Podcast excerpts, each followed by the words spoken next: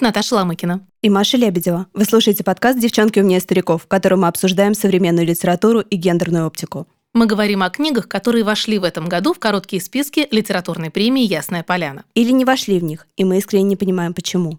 Сейчас мы обсуждаем иностранную литературу. Но как только жюри объявит список финалистов в номинации «Современная русская проза», будем говорить и о российских книгах тоже.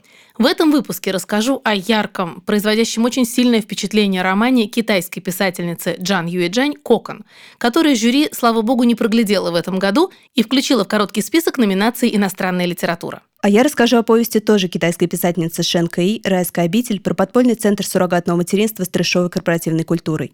Эта книга не вошла в шорт-лист, хотя очень бы его украсила.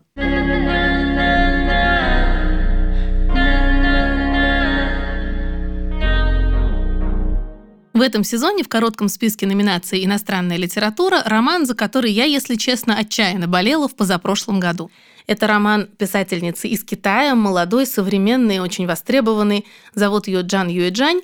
И роман называется «Кокон». Он вышел в издательстве «Фантом Пресс» в превосходном, я считаю, переводе Алины Перловой, которая сейчас подхватила знамя ведущего переводчика с китайского языка. И это роман, который правда напоминает «Кокон». Неважно, когда его читаешь, вот я сейчас, готовясь к подкасту, перечитывала его практически летом, но я все равно чувствовала, что меня окутывает коконом снега и тумана. Ты попадаешь в замкнутый герметичный мир, который совершенно иной, чем ты привык. И этот эффект сразу возникает, как только начинают звучать голоса двух главных героев.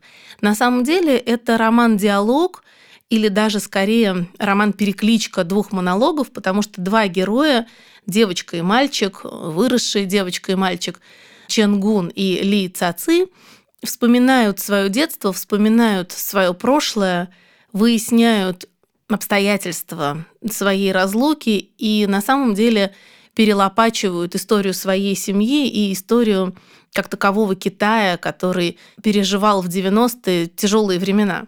В этом смысле мне кажется, что роман очень интересный и важный для читателя русского, потому что мы смотрим на 90-е, на которые мы привыкли смотреть со своей стороны, да, смотрим с той стороны, с китайской. И такие особые отношения торговые, которые в 90-е были, все эти челноки с клетчатыми сумками, все это поворачивается другой стороной, потому что отец одной из героинь, бросая карьеру в университете, начинает торговать и возит кожаные куртки в поезде от Пекина до Москвы, 6 дней, значит, приторговая параллельно на станции. Ты совершенно смотришь на привычное тебе время и привычные реалии с другой стороны. Звучит интересно. На самом деле, я, когда готовилась к нашей сегодняшней встрече, наткнулась на краткую совершенно рецензию, отзыв на одном из сервисов. Девушка-читательница очень здорово сформулировала, о чем этот роман – Мальчик и девочка донашивают жизнь за взрослыми, потому что взрослые никак не могли эту жизнь сносить. Ошеломительно нормальный роман. Я не знаю, кто из читательниц это написал. Девушку зовут Настя. По-моему, это гениально просто сформулировано. Это огромная семейная сага, рассказанная на два голоса. И это такой честный разговор двух близких друзей, которые вынуждены были расстаться на какое-то время. Знаете, когда ты встречаешься вечером. И до утра просто рассказываешь другому близкому человеку свою жизнь. Такое, я думаю, у каждого хотя бы раз бывало, когда ты просто не можешь остановиться, ты в потоке. И вот такой медитативный рассказ получился у Джан Юэджань. На самом деле жизнь, которая была у Ли Цаци и у ее этого друга, это жизнь очень сложная, такая перекореженная и вообще-то нестандартная, потому что, например, у мальчика дед давно такой дед растения, он лежит в палате, с ним случилась тяжелая история, и вокруг этой истории закручена основная тайна. Я постараюсь сейчас без спойлеров, но это то, что связывает две семьи, потому что дед мальчика после нападения на него оказался в коме, у него в голове был гвоздь, гвоздь вытащили, а вот дедушка, э, который был в больнице хирургом и был очень уважаемым человеком, он стал таким вечным пациентом этой больницы. И вот Мальчишка с ним проводит время. Он приходит в палату к деду, ему кажется, что с дедом можно разговаривать, ему кажется, что дед его понимает. Он даже пытается сконструировать такое устройство для того, чтобы достучаться до деда, устройство измерения души, э, собирает деньги на старенький радиоприемник. Ему кажется, что лучше купить немецкий, китайский вряд ли поймает вот те волны, на которых душа. И, в общем, вот он играет, значит, с этим дедом. У девочки ее собственный дед, академик почтенный, очень уважаемый человек, у них совсем другой уровень жизни, совсем другое образование у отца, совсем другая семейная ситуация, но на самом деле они причастны к тому, что произошло с дедом мальчика. И вот эти семьи повязаны преступлениями, которые творились в Китае во время культурной революции. И Возможно, если лучше понимать историю культуры Китая, если лучше разбираться в целом вот в политической, экономической и такой социальной и культурной жизни Китая, ты лучше поймешь этот роман, но даже если ты вообще ничего про это не знаешь, даже если для тебя это совершенно темный лес, в этом романе полно и триггеров, и каких-то моментов, которые на твои личные болевые точки нажимают, и просто таких сцен, когда ты читаешь, замерев внутренне. Наташ, ну Роман Кокон уже выдвигался на премию «Ясная поляна» и не получил премии. Но в прошлом году победителем стал Юй Хуа с его романом «Братья», в котором ровно те же поинты, о которых ты упоминала. Культурная революция, Китай. Семейная сага. Да. Вот что такое есть в «Братьях» и нет в Коконе, чего не хватило жюри? Ну, сложно ответить на самом деле на этот вопрос, потому что для меня кокон гораздо более важный, более значимый и более завораживающий, что ли, текст. Я рискну предположить, хотя я буду не объективна, что все дело опять же в оптике, потому что молодая китаянка, она 82 -го года рождения, да, Джан Юэжань, написала этот роман под влиянием какой-то собственной семейной истории. Это очень на самом деле трогательный момент в книге, когда ты уже закончил читать всю историю героев, ты переходишь к большому послесловию, очень личному. То есть от китайской писательницы вообще этого не ждешь. Она снимает дистанцию между тобой и своим текстом, и просто к тебе из него выходит и говорит, «А вообще эта история с гвоздем, она меня мучает всю жизнь. Это история, которая случилась в моей семье, и я всегда хотела об этом написать, а отец всегда был против. И это текст, который очень важен для меня лично. И она говорит, что я бы все равно написала этот роман, хотя все кругом говорили, что не надо, и в первую очередь папа. И она признается, что для нее это роман такой важной силы, что ей все равно, как читатель на него отреагирует. И, возможно, именно это забирает. Да? То есть она сама живет в этом тексте, и она его писала, потому что не могла не написать. Знаешь, как любой хороший писатель, он всегда говорит об этом так или иначе, что это текст, который должен был быть написан, иначе я был бы не я. Вот она вдруг выходит из э, своего такого писательского кабинета прямо к тебе, да, и садится у тебя на кухне и начинает тебе про это рассказывать, что она просто не могла жить с этим гвоздем, пока она его не вытащит прямо из своей головы. И меня это очень трогает. И меня на самом деле многое подкупает в этом тексте, потому что и Ли Цаци и Ченгун, они взрослеют вместе с тобой. Они рассказывают, по сути, всю свою жизнь. У них было не очень счастливое детство, что у того, что у другого. Там много всего наверчено. И в западной культуре это, наверное, была бы литература травмы, потому что у одной очень властный дед, и они живут под сенью того, что вот они семья академика, да, там шагу не ступи. Ну, в первую очередь, конечно, страдает отец э, нашей героини, но она как внучка тоже. Есть вторая внучка, двоюродная сестра героини, у них совершенно разные отношения. Наша героиня деда побаивается так немножко презирает, и вообще она подозревает, что ее дед, уважаемый академик, не такой хороший человек. Она даже не то, что подозревает, она точно это знает в семье, но она подозревает, что и по отношению к другим он не очень хороший человек. А ее кузина э, боготворит деда, она вот гордится своей причастностью к академику. Она такая классическая коммунистическая в идеологическом смысле китаянка, да, она такая вот, у нее вместо вождя вот дедушка, и она живет так, она прям вся добродетельна в этой своей любви. Вот ну, то есть очень много всего намешано, э, что можно было трансформировать в литературу травмы. То есть жюри, скорее всего, оттолкнуло их непривычный набор, женская оптика, литература травмы. Ну, опять же, сложно сказать, ведь в этом году, да, они роман взяли, просто, возможно, э, это такой первый слой. Но, повторюсь, кокон, вот он прям накручивается, да, такой вот роман «Луковица», роман «Правда», кокон, да, роман вот эта вот гусеница, которая окукливается, окукливается, окукливается, и в конце вот это есть светлое читательское чувство, да, вот это чувство бабочки, оно возникает, правда. Но в этом романе очень-очень много всего. Может быть, роман «Братья» показался жюри проще и понятнее. Может быть, так легли карты. Это ведь читательское впечатление, оно всегда неуловимо и необъяснимо. Но для меня кокон важен языком, для меня кокон важен тем, как он сделан, в том числе Алины Перловой, потому что, знаешь, я с тобой поделюсь сейчас тем, что меня э, мучает в последнюю неделю. Я под влиянием этого романа дала рецензию на английское издание Кокона, рецензию, написанную в Guardian, и дала для анализа своим китайским студентам. Боже мой, храни меня Господь от того, чтобы я хоть раз еще дала магистрантам из Китая анализировать текст, связанный с китайской культурой. Я немедленно поняла, что я ничего в этом не понимаю, какой же это тонкий лед, это восточное восприятие. Потому что, на мой взгляд, ничего не было в этой рецензии провокационного. Я хотела, чтобы мы проанализировали язык и средства оценки, да, и там всевозможные просто образные выражения, которые были в тексте Guardian. Но я столкнулась с бурной реакцией, как вы могли, как вы могли нам дать такой текст, который противоречит всему, что мы знаем о Китае, который, в общем, меня обвинили в расизме, национализме и всех прочих дискриминациях вообще всего. И я была кругом виновата, что я посмела такой ужасный текст, который так плохо подает культуру Китая дать для студенческих занятий. Я быстро очень заменила на Кинга. С Кингом проблем не было никаких. Вот э, сказка Кинга не, не вызвала никакой реакции. То есть аудитория опять превратилась в сонную, очень вежливую и тихую аудиторию с китайскими магистрантами. Но вот роман Кокон вызвал бурю просто. Причем не роман, а рецензия, да, неправильная трактовка. Я даже не стала выяснять, что там такого неправильного.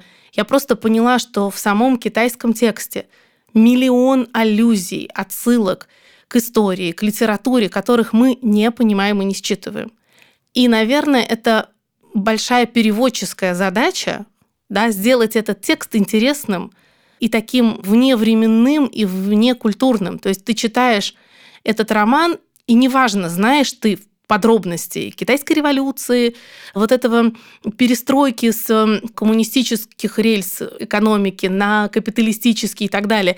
Ты просто понимаешь, что это было больно, что люди простые от этого страдали, да, что они, в общем, переживали ту же нестабильность, что переживали в 90-е мы, и ты через свой опыт легко понимаешь и легко подключаешься к этим героям. Они, понимаешь, это не китайские персонажи, а это живые люди, которым ты веришь. И это совершенно бесценно. Я должна сказать, что с романом «Братья» у меня этого не произошло. Роман «Братья» не стал для меня лично вот таким универсальным текстом. Он остался текстом китайской литературы. Для меня это значимо. Но он же еще такой анекдотический и сатирический. Эти 40 страниц описаний падения в общественный туалет главного героя, которыми он начинается, это довольно такое анекдотическое чтение. А Кокон, я так поняла, более серьезный, нет? Кокон и более серьезный, и более философский, и вызывающий больше собственной рефлексии. Мне кажется так. Но у меня на самом деле вообще плохо с сарказмом. Я не люблю читать такие сатирические тексты, и даже там роман «Красота – это горе», который тоже был номинирован э, в свое время на Ясную Поляну индонезийского писателя Эки Курниавана, который тоже вот такой фантасмагоричный. Он у меня очень противоречивые чувства вызывает. Я люблю, когда со мной всерьез разговаривают. Я не, не всегда готова за этим сарказмом откапывать какие-то смыслы сама. Ну, сатирические тексты, они очень часто еще выглядят как негуманные, а Кокон я поняла так, что очень человечный роман, да? Очень человечный, несмотря на то, что там полно тоже всякой жестокости. Ну, достаточно сказать, что в университетском городке, где наши герои живут, потому что у одного, значит, дедушка врач, а у другой вообще академик и медик, да, они живут в университетском городке, связанном с медицинским университетом, там есть такая башня мертвецов. У них есть такие пугалки и страшилки.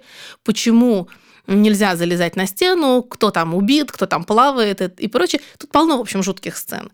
И кузина, о которой я уже упоминала, кузина главной героини, она оказывается на самом деле жертвой этой башни мертвецов, потому что главный герой ее туда затаскивает, ну, чтобы наказать.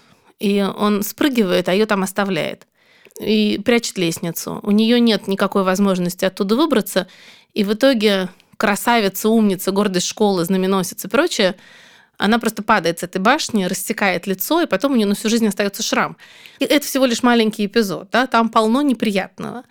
Там э, много отношений героев с алкоголем. У обоих отцы, в общем-то, выпивали, и у героини и у героя тоже в юности проблемы с алкоголем, потому что каждый ищет ответы на свои вопросы. Ну, чтобы было понятно, девочку бросил отец. Он ушел из семьи в поисках лучшей жизни, потому что он блестяще образованный, он университетский поэт, а у него деревенская жена. В конце концов, она ему надоела, начал ее стыдиться, он пошел на этот брак против отца, а потом, в общем-то, просто из этой своей жизни сбежал в поисках лучшей жизни лучшей жизни не нашел, и девчонка, она все время пытается выстроить эти отношения с отцом. Она ищет его, она во взрослой жизни находит все следы, старые его знакомства. Она пытается понять, почему. Она все время хочет этой папиной любви. И поскольку папа прикладывался к бутылке, она, в общем, на дне бокала тоже пытается эту любовь найти. То есть я бы не сказала, что это гуманный роман, там хватает переживаний. А главного героя бросила мама – которая сбежала с продавцом лакричных леденцов. У него остался полный мешок, значит, лакричных леденцов, потому что этот продавец лакрица все время ему подбрасывал конфеты. Но матери не осталось. И от матери остались вещи, которые пахли ею, пока бабушка не сказала, что ты что, это мама твоя с мертвецов снимала. Хотя это мама, видимо, покупала в секонд-хенде, там понятно по контексту. Но он, бабушка говорит, это снято с мертвецов, ну-ка сожги. Все это говорит она тетке. Ну, то есть понимаешь, да, по этим деталям, что, в общем, не самое счастливое детство, не самый гуманный роман. Но при этом Жанна Южань, она делает вот это волшебное превращение. Она превращает свой текст в такой фонарь, и ты возле этого фонаря сидишь, за окном идет снег, вот пока ты читаешь, он там идет, и тебя обволакивает, и ты в свете этого волшебного фонаря рассматриваешь чужую жизнь, думая о своей не знаю, завораживающий текст. Я даже не могу объяснить, как это сделано, почему такие сложные переживания, почему такие непростые и социальные, и исторические, и прочие экономические перемены, почему это все переплавлено в такой красоты текст. Как это сделано, как это работает. И как Алина, юная совершенно переводчица, правда, ученица гениального Игоря Егорова, к сожалению, покойного, вот, как она это сделала, как можно с китайского языка так точно, вот мелодично передать вот эту саму поэзию, не знаю, ту, ту поэзию Востока, которую мы себе представляем, когда мы говорим вот о великой культуре. Слушай, Наташ, а почему роман так называется «Кокон»? Ты знаешь, это название такой сквозной метафоры становится, что вот сходу прямо сразу и не ответишь. Но, во-первых, у тебя, пока ты читаешь э, историю этих двух уже теперь взрослых, а вообще-то взрослеющих на протяжении всего повествования ребят, парни, девушки, у тебя ощущение, что ты кокон разматываешь. То есть вот есть вот это ощущение, знаешь, как будто ты луковицу чистишь, вот ты слой за слоем счищаешь. Это одна история. Потом все таки кокон, как мне кажется, я могу ошибаться, это метафора культуры. Ну, то есть страна Кокон оказалось... как китайский шелкопряд? Да-да-да. Потому что вот они много обсуждают культурную революцию, они обсуждают литературу шрамов, которые оттуда потом возникли. Вообще вот это вот прошлое, которое их перемесило, да, и что из этого вышло. Тут мне кажется важным, что героиня все время ищет отца, она вот тоже, понимаешь, она все время окукливается в прошлом, вот она все время заматывается в этот кокон прошлого, чтобы из себя родить вот эту шелковую нить, да, а у нее все никак не получается. Она ищет отца раз за разом и романтизирует его прошлое не то, когда он торговал вот этими самыми кожаными куртками, да, и ездил на поезде в Москву, а тот момент, когда он был в университете, когда он был блестящим преподавателем, председателем общества поэтов, и все поэты, которые из этого общества вышли, они потом заняли свое место в литературе, а он нет. Он выпал, у него был конфликт, и, в общем, он просто выпал из литературы, но они многие говорили из поэтов, членов этого общества, что он был из них самым талантливым, и ей отчаянно не хватает вот этой стороны папиной жизни, потому что он, как университетский человек, он свою деревенскую жену, значит, прятал, и, соответственно, деревенскую эту дочь. Дочь была его, но он их отодвигал от себя. Да? Он был окружен студентами, он жил вот этой своей интеллектуальной жизнью, и свою жену из деревни взят он не приобщал. И девчонка, она это видела, она это чувствовала, она понимала, она отчаянно хотела быть частью вот этой отцовской жизни, и потом все время это искала. И там, знаешь, есть момент, но он очень болезненный, потому что у нее счастливые отношения с молодым человеком э, развиваются, да, они вместе живут, он вроде бы прекрасно ее понимает, и вдруг она встречает поэта, который вместе с ее отцом входил в это общество, и он ее гораздо старше, ну, собственно, он ровесник ее отца, но у нее появляется возможность завести с ним короткий роман, она с ним флиртует и понимает, что это для нее способ прикоснуться к прошлому отца. И она э, вот бросает свои отношения, она впадает в эти, ну, такие зависимые отношения с этим взрослым э, мужчиной, просто для того, чтобы выудить хоть крохи воспоминаний об отце. То есть она говорит, а я дочка учителя. Да? И она все время к этому возвращается. Для нее самое ценное в их отношениях не не близость, там, да, не их какое-то времяпрепровождение, не секс, не деньги, которыми он тоже, в общем, у него есть деньги.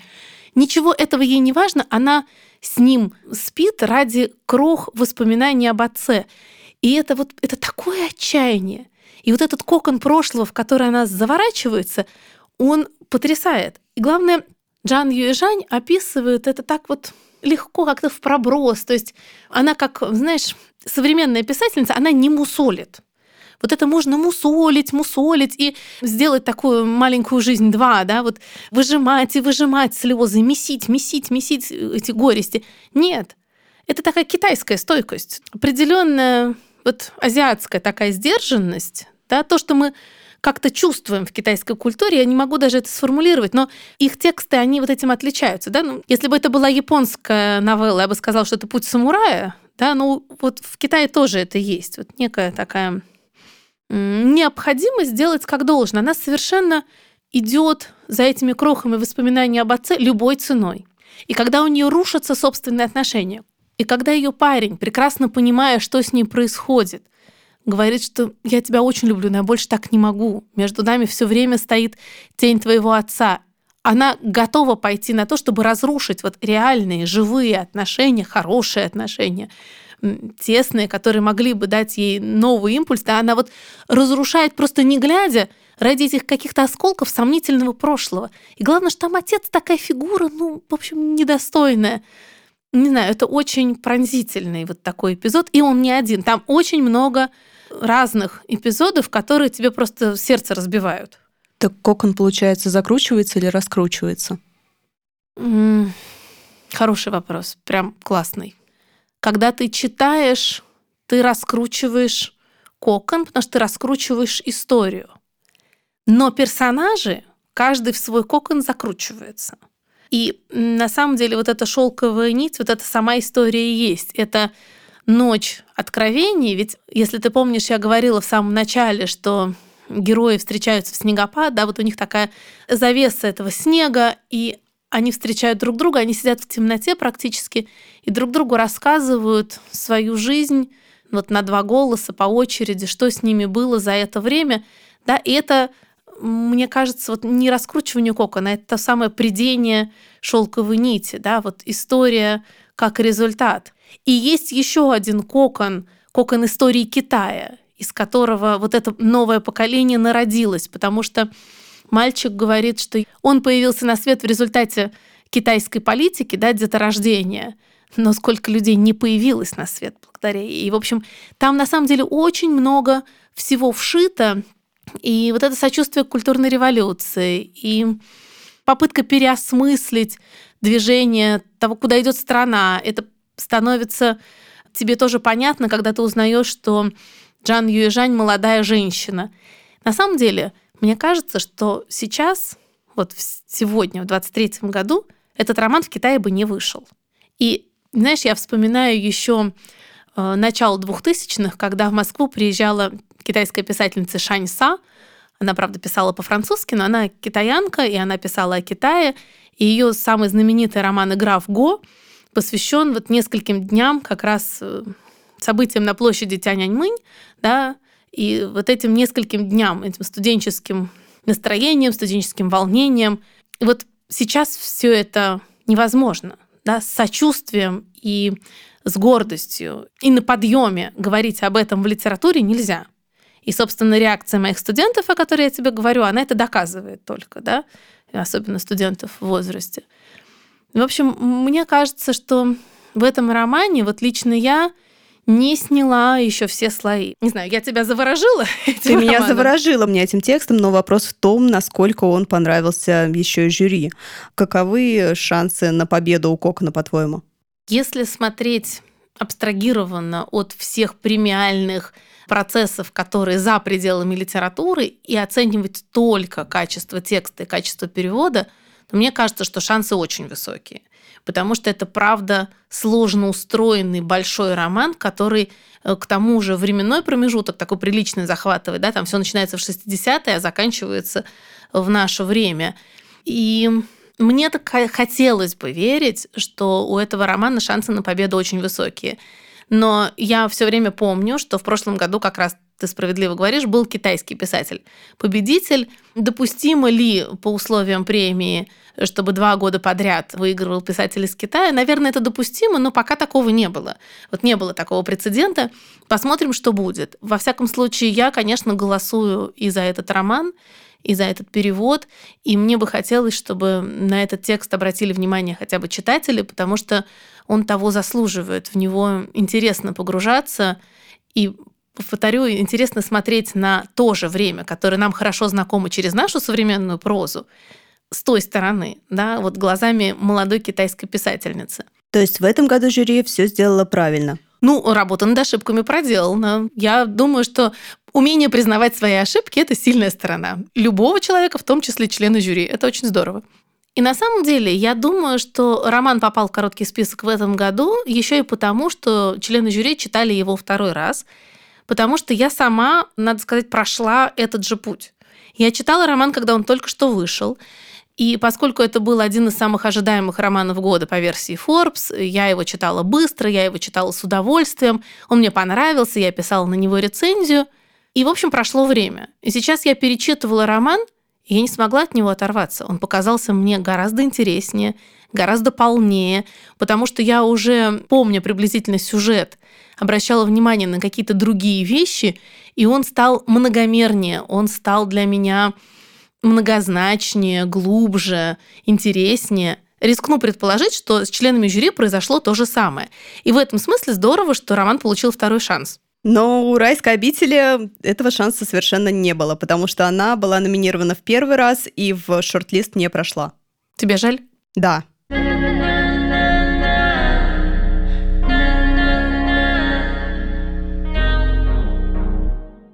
Вообще, в самом начале нашего подкаста я сказала про райскую обитель китайской писательницы Шен Кэи, что это книга. Но это никакая не книга, это публикация в четвертом номере журнала «Иностранная литература» в 2018 году. Переводил как раз замечательный Игорь Егоров, которого Наташа упоминала. Но, возможно, я оговорилась не случайно, потому что это настолько плотный текст, что за 70 журнальных страниц можно представить, что ты читаешь настоящий роман, хотя это маленькая повесть. На русском у Шанкаи уже выходил роман, он назывался «Сестрички с севера», и еще читатели могли где-нибудь ее читать э, рассказ в сборнике современных китайских писателей, который вышел очень маленьким тиражом от какого-то университета. Э, это вряд ли. Думаю, она все-таки ни у кого не на слуху. А сюжет там таков. Главная героиня попадает, кстати, со своей маленькой собачкой Чихуахуа, попадает в нелегальный центр «Райская обитель», центр суррогатного материнства, и в Китае оно совершенно запрещено. Главная героиня, она бездомная сирота, подросток с ментальными особенностями, но при регистрации а, указывают, что у нее университетское образование, потому что это более привлекательно для потенциальных заказчиков ребенка. Ей присваивают номер 168, и становится ясно, что среди женщин сами они себе дают имена по названиям фруктов, как будто они фрукты в этой райской обители, и героиню зовут Персик. С самого начала начинает казаться, что это какой-то очередной рассказ служанки, когда получают номер, или когда рассказывается о том, что женщины носят халаты разных э, цветов по степени беременности. То есть те, у кого уже скоро роды, носят красные халаты, и таким образом их начальство может видеть, когда оно уже получит прибыль. Но на самом деле это больше похоже на пародию на офисную жизнь. Почему? Почему это похоже на офисную жизнь? А Последняя ассоциация, которая бы у меня возникла, это офис. Этот центр суррогатного материнства больше всего напоминает будни офисных сотрудников в компании с таким, знаешь, начальником-самодуром, а, где по утрам поют гимн лидеры и всякие чокнутые тимбилдинги происходят, где начальник – это нечто среднее между царем-батюшкой, основателем секты и авторитарным отцом, который живет мечтой о власти, которой у него, в принципе, нет. Даже, например, я замечательный отрывок себе оставила. Центр – это дружная большая семья, дух центра – счастья. По указанию президента НЮ в целях развития культуры, укрепления сплоченности, повышения показателей счастья масс, я написал песню центра под названием «Райская обитель». Завтра мы официально начинаем ее репетировать. Руки женщин безмятежно покоятся на коленях а из динамика звучат аплодисменты и свист. Это один из сотрудников проявил креативность и решил для сплочения духа еще и петь песни, потому что женщинам мало музицировать, смотреть мультики и рисовать э, под э, какое-то видео из телевизора, что они там рисуют цыплят, женскую грудь, все подряд. А, считается, что это благотворно влияет на плод. Что интересно, президент, о котором он упоминает, его должность на самом деле не такая. Это владелец центра, который выбрал себе такой такое красивое наименование, что он президент вот этой вот райской обители. И Там, конечно, происходят совершенно неприятные вещи, мягко говоря. Во-первых, в центре существует своя иерархия, то есть приближенные к президенту какие-нибудь его условно любовницы других сотрудников мужчин, они пользуются какими-то благами. Женщинам нельзя связываться с внешним миром совсем никак. За нарушение грозит система штрафов. И эти штрафы, там есть очень забавная сцена, когда женщины решат противостоять президенту Ню и его штрафам, и они говорят, что либо он отменяет эту систему, либо сейчас они все синхронно принимают пилюлю, прерывающую беременность. И когда они это и делают... И оставляют его без денег. И оставляют его без денег, да. А президент в отчаянии кричит «моя продукция». И там очень много такого корпоративного трэша. Легко забыть, что вообще-то это центр суррогатного материнства, и они вынашивают детей. А женщинам запрещают называть их а, детьми, запрещают называть себя матерями. Это вписывается в новый закон, за который тоже положен штраф. И на самом деле райская обитель — это горько-ироничное название не только для повести, но и для центра, не только из-за райской жизни, но из-за того, что там очень много параллелей с этим райским садом. Начиная от того, что я уже рассказывала, женщины дают себе имена фруктов, они вынашивают плод, который президент гордо называет плод продукт рождения без единого случая брака. Это, получается, такой райский сад суррогатных продуктов. Вообще, то, что ты рассказываешь, звучит жутковато – но, мне кажется, могло бы быть перспективно, хотя, если мы вспомним, что члены жюри премии «Ясная поляна» все время ориентируются на Льва Толстого, то тут гуманизм Толстого, конечно, сложно приклеить. Будет все время отваливаться.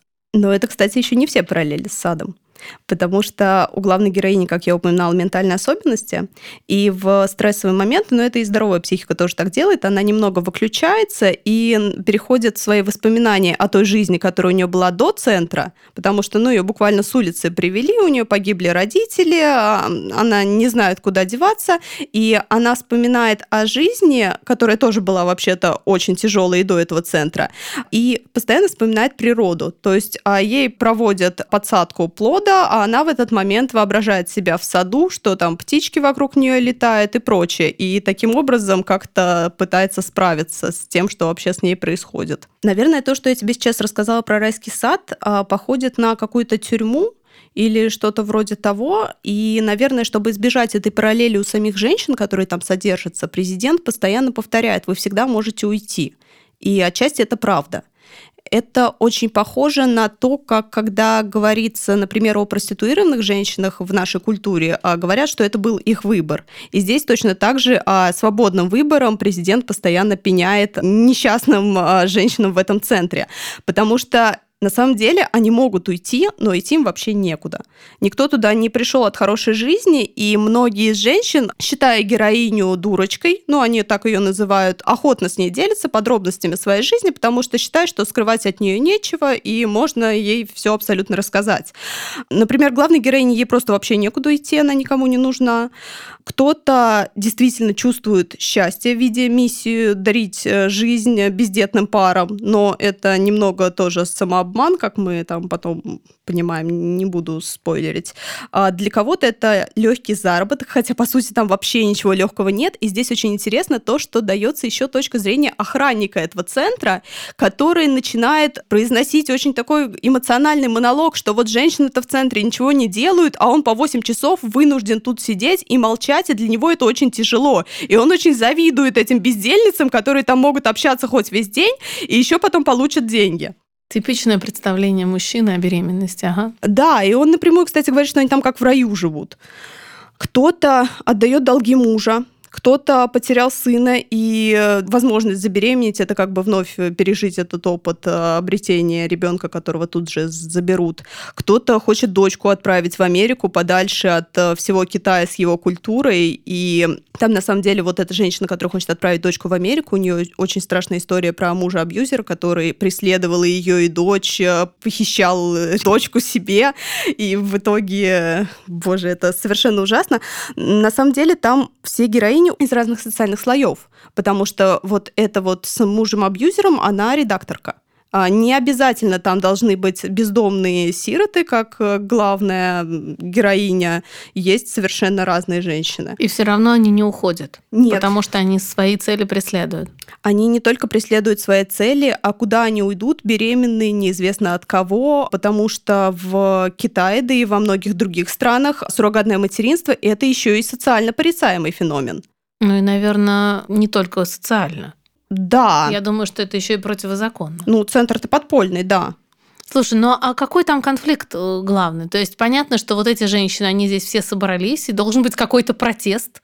Я думаю, это не будет спойлером, если ты расскажешь протест там есть, но он особенно ни во что не выливается. В основном повесть — это рассказ о буднях вот этого центра и о том, как героиня, которая не выбирала туда попасть, в отличие от э, других э, женщин, у которых это плюс-минус свободный выбор, опять же, помню, что он не совсем свободный, и о том, как поглощается, ну, как бы представление о человеке вот этим представлением о наживе, о культуре.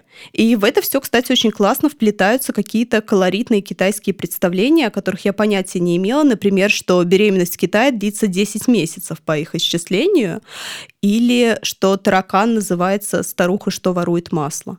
Мне совершенно негде использовать эту информацию, поэтому я блеснула сейчас перед тобой. Я запомню про таракана. Спасибо, Маша. Повесть на самом деле очень классно написана, это подчеркивает перевод, и здорово здесь даже не то, что здесь какие-нибудь метафоры или что-то такое прочее, а в том, что это очень психологичная проза, и дан взгляд а, на эту совершенно кошмарную корпорацию по выращиванию детей внутри живых женщин взгляд человека с ментальными особенностями. То есть какие-то вещи для нее менее жуткие, чем могут быть, например, для нас, а какие-то, наоборот, ее ужасают. И там еще очень видно, как разнится китайское восточное восприятие каких-то моментов и наше. Потому что когда собачку главной героини съедают, а, это, для нас это трагедия. Для нас это трагедия, нормально. но там трагедия это только скорее для главной героини, а другие говорят, ну, конечно, ужасно, но ужин был, в общем-то, вкусный. Боже. Да. Поэтому не представляю какой-то переводческий труд. Очень много пришлось сделать сносок даже для такой коротенькой повести. И она очень страшная, она очень крутая. И не знаю, на меня произвела очень сильное впечатление, и мне ужасно, ужасно, ужасно жаль, что ее нет в шорт-листе, потому что, ну, потому что она классная. Но мне все-таки кажется, что она такая не толстовская. Вот э, я сегодня буду адвокатом жюри, а не на стороне обвинения, как обычно. Мне кажется, что это не толстовский гуманизм ни разу. И мне кажется, что несмотря на переводческий талант э, Игоря Егорова, это все равно текст, который не укладывается просто вот в мировоззренческую картину. Ну, наверное, да, но мне кажется, что при желании в мировоззренческую картину можно впихнуть что угодно. И если бы кому-то из жюри искренне понравился текст, они бы сказали, что здесь, в принципе, про детишек, про деторождение. Это же очень Лев Толстой. Ну, это правда. В толстовку можно нарядить любой текст. На самом деле я сама бы не прочитала бы этот текст, не будь он в лонг-листе Ясной Поляны, потому что найти маленький текст в куче номеров иностранной литературы, если ты специально не читаешь все выпуски иностранной литературы, нереально сложно. Ну, вообще стоит, конечно, читать все выпуски иностранной литературы. Сколько раз нас выручал этот журнал, когда объявляли, например, имя Нобелевского лауреата. Никто никогда не знал, кто такая Элис Монро, и только Александр Яковлевич Ливергант говорил, ну как же, в номере 4 за 93 год был ее рассказ, сейчас я вам расскажу. Это да. Иностранная литература откапывает совершенно сокровища. И ты права в том, что у райской обители, конечно, гораздо меньше шансов было, чем у Кокона, потому что у Кокона э, есть последователи, есть читатели, да, этот роман обсуждали, и на читательских сервисах есть на него всевозможные отзывы от очень маленьких до прямо развернутых и даже подробных рецензий. А, конечно, райская обитель этого лишена внимания, потому что иностранную литературу незаслуженно и напрасно обходит вниманием. Но ведь многие премии любят говорить, что они открывают новые имена. Почему бы Ясной Поляне не открыть? Ну вот, обитель? Ясная Поляна открыла как минимум тебе. Надеюсь, что все-таки не только мне, и что кто-нибудь ее прочитает. Давай так амбициозно скажем, что вот сейчас после нашего подкаста у «Райской обители» найдется издатель. В конце концов, отличный текст вошел в длинный список престижной премии. Но почему бы издателям не отреагировать на наши слова, на мнение членов жюри и не издать его? А там, глядишь, он будет еще раз номинирован уже в виде книги, попадет в короткий список. Чем черт не шутит? Да, я была бы совершенно рада за ШНКИ, если бы у нее появился еще один шанс. К тому же можно издать какие-нибудь из ее многочисленных рассказов вместе с этой повестью. Мне действительно жаль, что «Райской обители» нет в этом году в шорт-листе. Я надеюсь, что найдется достаточно упорный номинатор или номинаторка, который из года в год будет ее проталкивать в лонг-лист, и жюри, наконец, обратит внимание. Ну, а я продолжу болеть за кокон, потому что э, здорово было бы увидеть на сцене Большого театра на церемонии награждения молодую китайскую писательницу. Я напомню, что в первом сезоне премию получила Рут Азеки, это писательница японского происхождения с романом «Моя рыба будет жить». Я до сих пор под большим впечатлением и от романа, и от встречи с госпожой Азеки. Это было яркое впечатление, и читательское, и человеческое. Мне кажется, что жюри должно расширять границы, поэтому я в этом сезоне пока болею за кокон.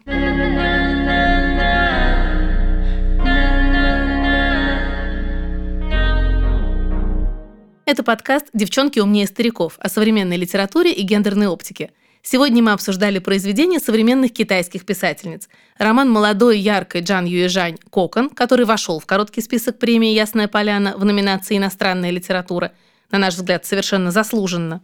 И потрясающую короткую повесть Шенкаи «Райская обитель», которая туда не вошла, к моему огромному сожалению. Подкаст выходит при поддержке соучредителя литературной премии «Ясная поляна» компании Samsung Electronics. Спасибо, что послушали нас.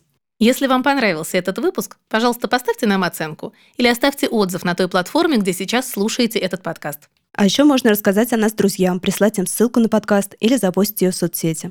Нас можно слушать на Яндекс Музыке, в приложении Google Подкасты и Apple Подкасты, а также на YouTube и ВКонтакте.